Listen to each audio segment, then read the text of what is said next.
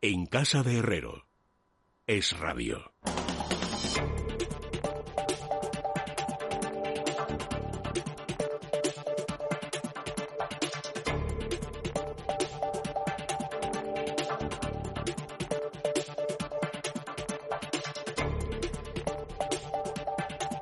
Son las 10 menos 9 minutos, una hora menos en las Islas Canarias y ya estamos en el tiempo de la economía con Juan Ramón Rayo. ¿Qué tal, Rayo? Buenas noches. ¿Qué tal? Buenas noches. ¿Cómo estamos? Muy bien. Ricardo Lucas, ¿qué tal? Muy buenas noches. Buenas noches, ¿cómo estamos? Bueno, dejadme antes de nada recordarle a nuestros oyentes que si están interesados en identificar dónde invertir bien, nosotros en Libertad Digital se lo ponemos muy fácil porque el jueves pasado, ya lo estuvimos contando, celebramos el séptimo seminario online, esto que ahora se llama webinar, donde, junto con estrategias de inversión, precisamente para contarnos lo que tiene que ver con las grandes empresas, ¿no? que algunas han llegado a perder incluso hasta un 40%. ¿Dónde podemos invertir nuestro dinero? Y ahí pudieron ver las claves. ¿Qué ocurre? Que mucha gente que se lo perdió y por eso hacemos una mención especial porque Libertad Digital y Estrategias de Inversión ahora nos ofrecen la grabación por si nos lo perdimos. Podemos entrar en Libertad Digital o en libremercado.com y disfrutar totalmente gratis del séptimo seminario online. Así que yo creo que son todo ventajas. Y si nos vamos directamente a la información, eh, con lo que nos encontramos hoy es con ese debate. De hecho, después en el tiempo de la tertulia política podremos escuchar lo que ha dicho el presidente del gobierno en una entrevista en, en Telecinco, pero hoy todo el debate político barra sanitario económico giraba en torno a ese veto impuesto, esa decisión eh, impuesta por el gobierno del Reino Unido de exigir una cuarentena obligatoria a todos los turistas que regresen a ese país desde España.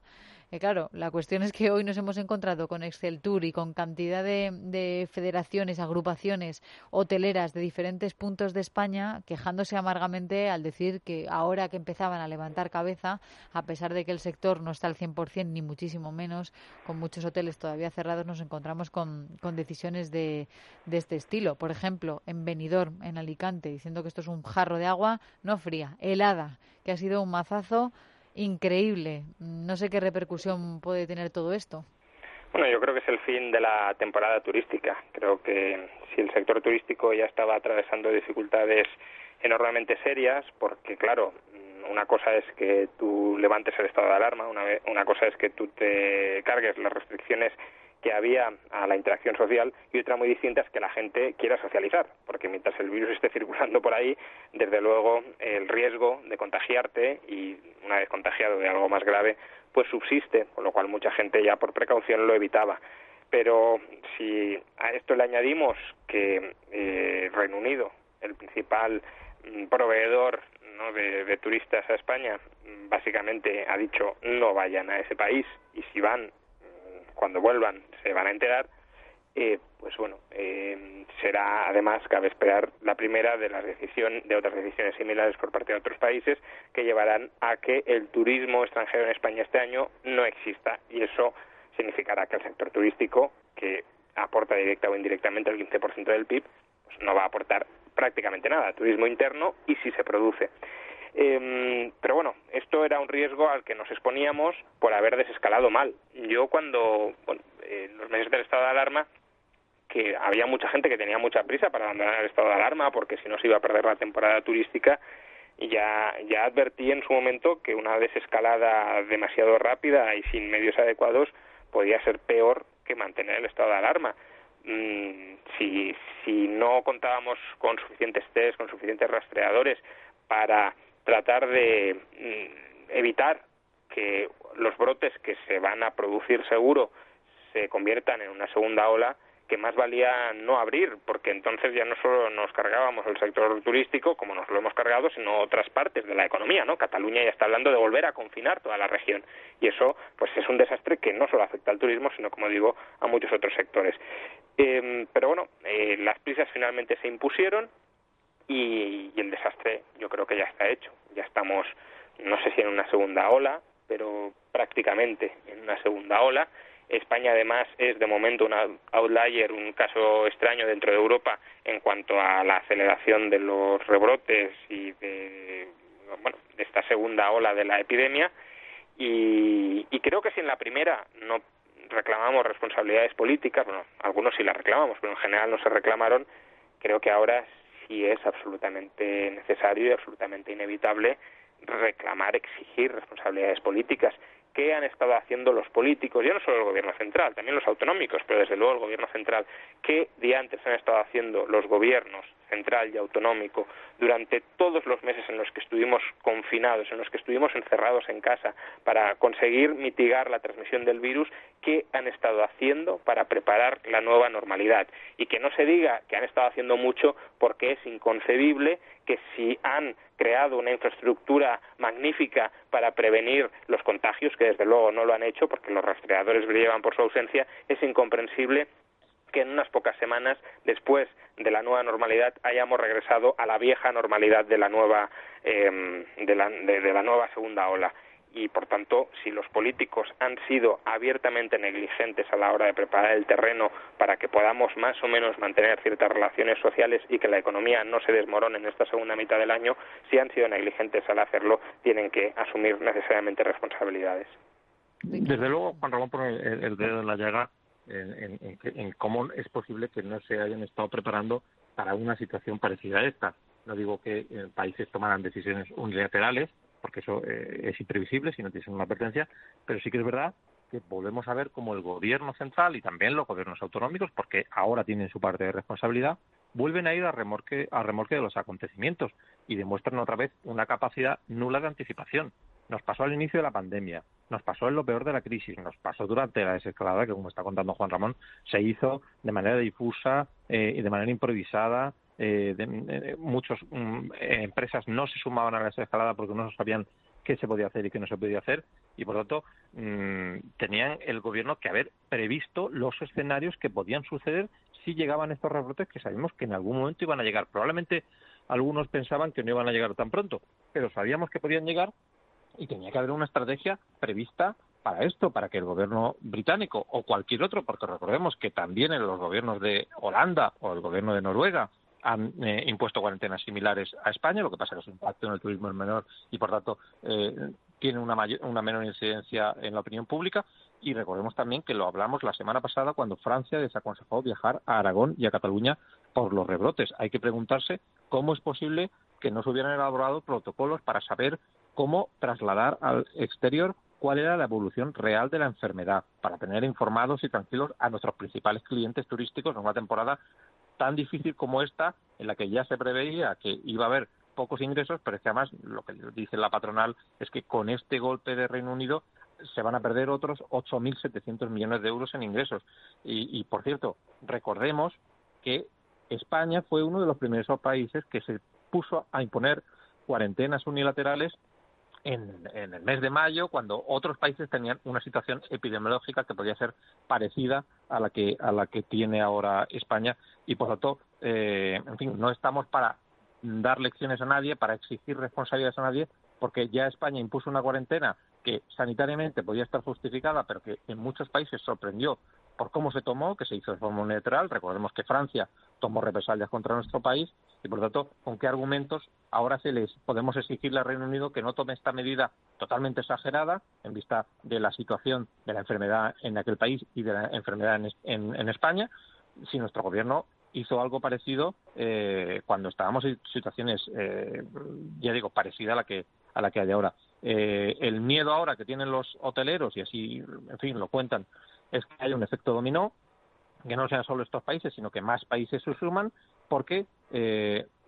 parece que la situación esté descontrolada. España es ahora mismo, recordemos, el quinto país de la Unión Europea con más casos por habitante. Hemos oído al presidente de Castilla-La Mancha, Emiliano García Paje, culpar al gobierno por decir que estamos ya en una segunda ola, decir que, que, no se tenía que haber trasladado eso así. No, no diré yo que era eso lo que se tenía que haber hecho, pero desde luego parece evidente que no se está gestionando de nuevo bien ni la situación actual, ni em, la evolución de, la pandemia, ni eh, las relaciones con otros gobiernos para, ya digo, evitar que nos tomen que se tomen decisiones de este tipo, porque como bien eh, contaba Juan Ramón, el miedo a viajar está. Hoy hemos visto que el CIS decía que un 65 65 perdón, por ciento de los españoles va a limitar sus viajes por los rebotes, o sea que ese miedo ya está dentro de España, también está en otros países y es sorprendente que no hubiera una estrategia para prever que esto pudiera pasar y evitar o por lo menos mitigar eh, decisiones de este tipo. Lo que no sé es lo que han hecho, a lo mejor vosotros sí que sabéis, que han hecho en otros países, porque el problema que está habiendo con el turismo con movilidad a nivel internacional no es solamente de España, solo estamos viendo en otros muchos países. De hecho, eh, antes hemos mantenido una conversación con el vicepresidente de la Junta de Andalucía, con Juan Marín, quien nos dejaba entrever que quizá la decisión de Boris Johnson, eh, bueno, pues había atendido más a un interés eh, partidista, egoísta, de su, de su propio, claro, en, su propio beneficio, de su propio país, para que los ingleses, pues, no salgan del, del Reino Unido, ¿no? Que se queden y que apuesten por el turismo nacional, como, bueno, estamos vendiendo también nosotros aquí en, en, en España, ¿no? Y de esa manera intentar meter, ya no meter miedo, sino ponérselo difícil a tus propios eh, ciudadanos y decirles, oye, es que como veis a España, a la vuelta os encerramos y a ver qué pasa con vuestros puestos de trabajo. No sé si creéis que los tiros pueden ir por ahí o, no, también con información que tengáis de otros países. Bueno, yo, a ver, eh, ya lo he comentado antes, España es claramente un outlier en cuanto a la evolución de la epidemia. Eh, quizás sea porque otros países estén haciendo todavía menos test. En el caso de Italia, por ejemplo, no sabemos muy bien si es que de verdad está controlando la epidemia o que simplemente no está, no está midiendo adecuadamente los contagiados. Pero si uno mira las curvas de nuevos casos, de nuevos contagios, lo que vemos es que eh, más o menos sigue por ahora bajo control en Francia, en Alemania, en Italia y en España se está disparando. Se está disparando de una manera inquietante y por tanto yo entiendo que otros países no quieran importar contagios de España, que a lo mejor tienen una situación también ellos muy complicada, pero si a una situación interna muy complicada le añades importación de casos de un país donde los contagios se están disparando, pues eh, todavía peor. A ver, aquí solo hay una solución y que ya es tarde para aplicar. Eso tendría que haber hecho al principio, no ahora. Ahora ya está la transmisión comunitaria descontrolada y, por tanto, pues lo que queda es medidas de distanciamiento social más o menos duras para mitigar la transmisión del virus y, tratar de volverlo a, controlar. Pero lo que había que hacer en un principio es lo que he dicho, test y, rastreadores. ¿Para qué? Para que cuando una persona entra en contacto con otras tenga la tranquilidad, tenga la certeza, tenga la seguridad de que no corre riesgo de contagiarse, porque todos los contagiados o un número muy elevado de los mismos ha sido detectado a tiempo. Si eso no sucede, si el ciudadano medio se enfrenta a la situación de un país donde todo está descontrolado, pues claro, si a mí no me protegen, ya me protejo yo. Y yo me protejo minimizando mis interacciones sociales para no contagiarme. Y claro, este gobierno, o estos gobiernos, porque aquí los gobiernos autonómicos también han tenido mucha culpa, buscando acelerar la desescalada sin tener los medios para, suficientes para hacerlo, el gobierno central cediendo a las presiones eh, tanto de los gobiernos autonómicos como de la calle, como de su propio partido, sus propios partidos, para acelerar la desescalada. Eh, pero bueno, los gobiernos en general no han proporcionado los medios para que pudiéramos volver a actividades, digámoslo así, de alto riesgo, de alto riesgo de contagio, con seguridad, con garantías. Se han vuelto a esos a esas actividades eh, y claro, si, si incurres en actividades de alto riesgo de contagio sin las garantías para que no se contagien, pues ¿qué pasa? Que la, gente se empieza a contagiar y luego esas actividades se desmoronan. Se desmoronan porque la gente no quiere participar en ellas o porque directamente gobiernos extranjeros te prohíben participar en ellas. Y bueno, lo que se hizo mal desde un principio, pues siempre termina mal.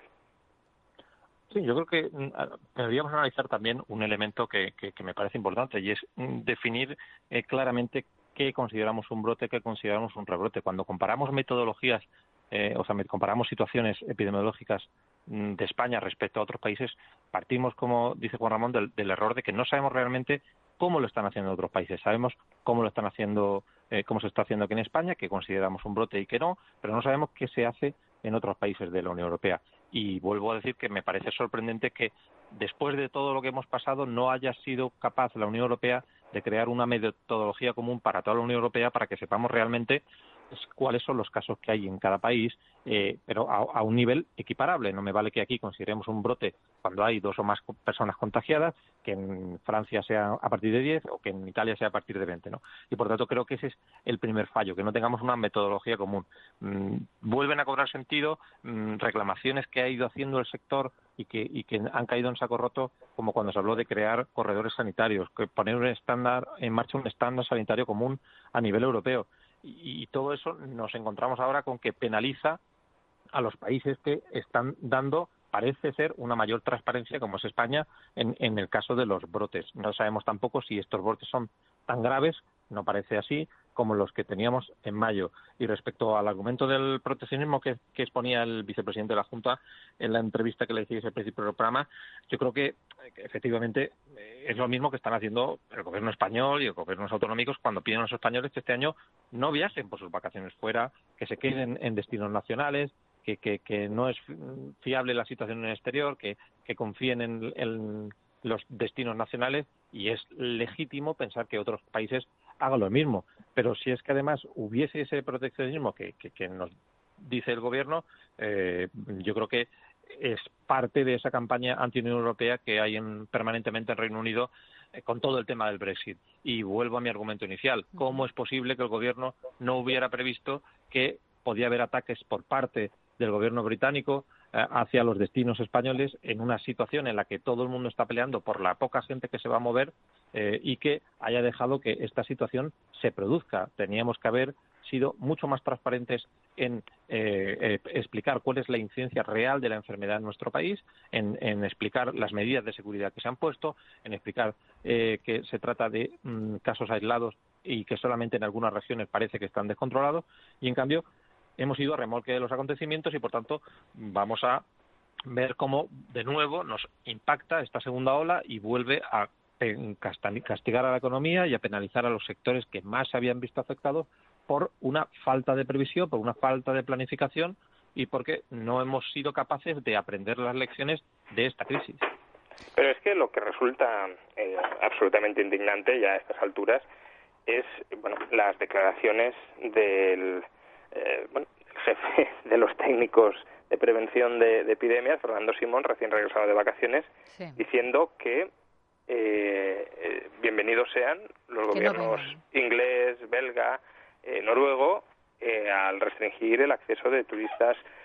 a nuestro país, que ese riesgo que nos quitan de encima. Esto es una pataleta de niño pequeño de, pues si no me das lo que quiero, digo que en verdad no lo quiero. Pero es que en el fondo muestra una actitud más grave, porque a ver, el argumento de Simón podría tener cierto sentido. Es decir, a lo mejor en este momento lo que necesitaríamos es cerrar las fronteras para no importar casos del extranjero después de haber suprimido prácticamente el virus dentro de nuestro país. Pero si tú crees eso, si tú crees que lo mejor es que no vengan, ¿por qué has abierto las fronteras? Es decir, lo que no tiene ningún sentido es que tú abras las fronteras, que animes a todos los turistas a venir a España, que el presidente del gobierno diga que, que salgamos a la calle a gastar, a consumir, que no tengamos miedo al virus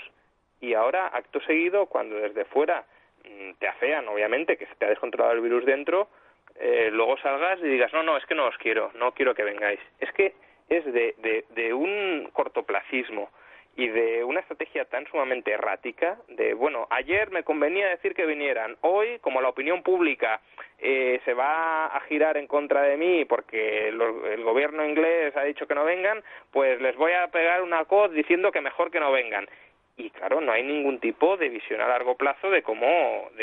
de cómo combatir la epidemia, porque lo único que supieron para combatirla fue encerrarnos a todos, pero no prepararon el terreno para qué pasaría cuando no estuviéramos encerrados, ni tampoco cómo readaptar la economía a esa nueva normalidad y, van dando tumbos y mientras tanto la gente va muriendo y la economía se va desmoronando. Ricardo, ¿quieres decir algo sobre las palabras de Simón?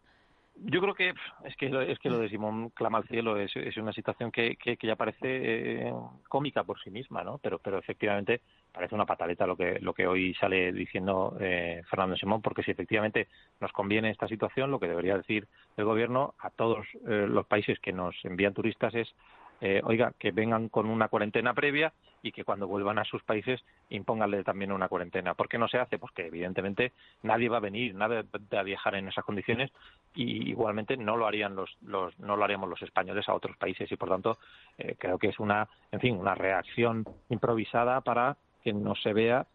que eh, es la propia imprevisión del gobierno la que provoca que haya países que toman estas decisiones. Es decir, es comprensible que si desde Londres, donde hoy oíamos el argumento de que es que en Reino Unido la situación está peor, pues precisamente porque la situación está peor,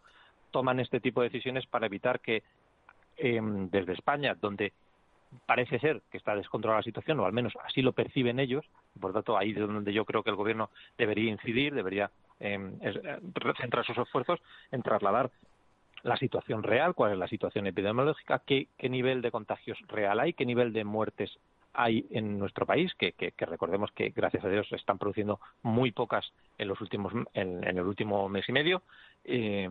y, por tanto si no hay una información clara es comprensible que haya gobiernos que tomen estas decisiones. Lo que tenemos que reclamar al gobierno, lo que tenemos que pedirle a Simón es que sea eh, centre sus esfuerzos en explicar bien y claramente cuál es la situación de la enfermedad en nuestro país, eh, si eh, hay que, es para preocuparse o no y trasladar a los gobiernos amigos que no, no estamos en situación para que se nos imponga un veteo de este tipo, si es que no estamos en esa situación. Si estamos en esa situación y no se nos están dando todas las cifras, pues de nuevo pedir transparencia, pero eh, salir ahora con declaraciones de este tipo, eh, pues nos recuerda a como cuando decía que mm, llevar mascarillas no era no servía de nada y luego meses después dijeron que sí que había que llevar mascarillas y tantas rectificaciones sobre la marcha que ha ido haciendo este gobierno y Fernando Simón en particular. Que por cierto, Pedro Sánchez, en la entrevista que está dando ahora en Telecinco, acaba de afirmar que estamos hablando con las autoridades británicas para superar una decisión desajustada. vamos a ver, no es mejor que no vengan, pues denle las gracias al gobierno británico, pero lo que no se puede es decir no, queremos cambiar esta decisión y por otro lado agradecemos la decisión porque así nos quitamos un riesgo encima. Es que es tal la esquizofrenia de este gobierno que es normal que salga todo mal. Rayo, pero hay que decirlo todo también. También ha dicho Sánchez que cuando le han preguntado por las declaraciones de Simón que bueno, que cuando tomas una decisión, haces unas declaraciones públicas, tienes que tener en cuenta todo. Tienes que saber combinar lo que tiene que ver con la perspectiva sanitaria, con la económica y con la empresarial. No sé si es un toque de atención a Simón o, o está diciendo, no, sí, bueno, que dice Simón está bien dicho. Pero es que Simón es el jefe de los técnicos y supuestamente este gobierno se dejaba asesorar únicamente por los técnicos y hacía caso a los técnicos. Ahora resulta que no, que a los técnicos no se les hace siempre caso porque hay otras decisiones o hay otros factores que hay que considerar, lo cual bueno, es de hecho, a Reino Unido le están pidiendo constantemente, y así lo ha dicho en la entrevista en Telecinco Pedro Sánchez, que solamente se base en los datos epidemiológicos, que nada más. Y lo ha dicho hasta la saciedad. O sea, que es verdad lo que, lo que dices, de la fiabilidad, o por lo menos que lo otorga el gobierno a, a los técnicos. En este caso, no sé si mantiene las distancias. Pero, desde luego, esto es un debate que vamos a mantener dentro de un rato y ya no está en vuestra competencia porque nos vamos quedando sin tiempo. Lo siento un montón. Así que, Juan Ramón y Ricardo, muchas gracias por haber estado este rato con, vosotros. Nos quedamos así con una última recomendación, Carmen. La de siempre a estas horas, Leticia, Cal Plus, que es un complemento a base de dos aminoácidos esenciales que además contiene vitamina B3 y B6, que ya saben que contribuye al buen funcionamiento del sistema nervioso y también a mantener las funciones cognitivas. Para conocer más o poder eh, consumirlo, consulten a su farmacéutico o dietista en parafarmacias del corte inglés o en parafarmaciamundonatural.es. Mundo Natural.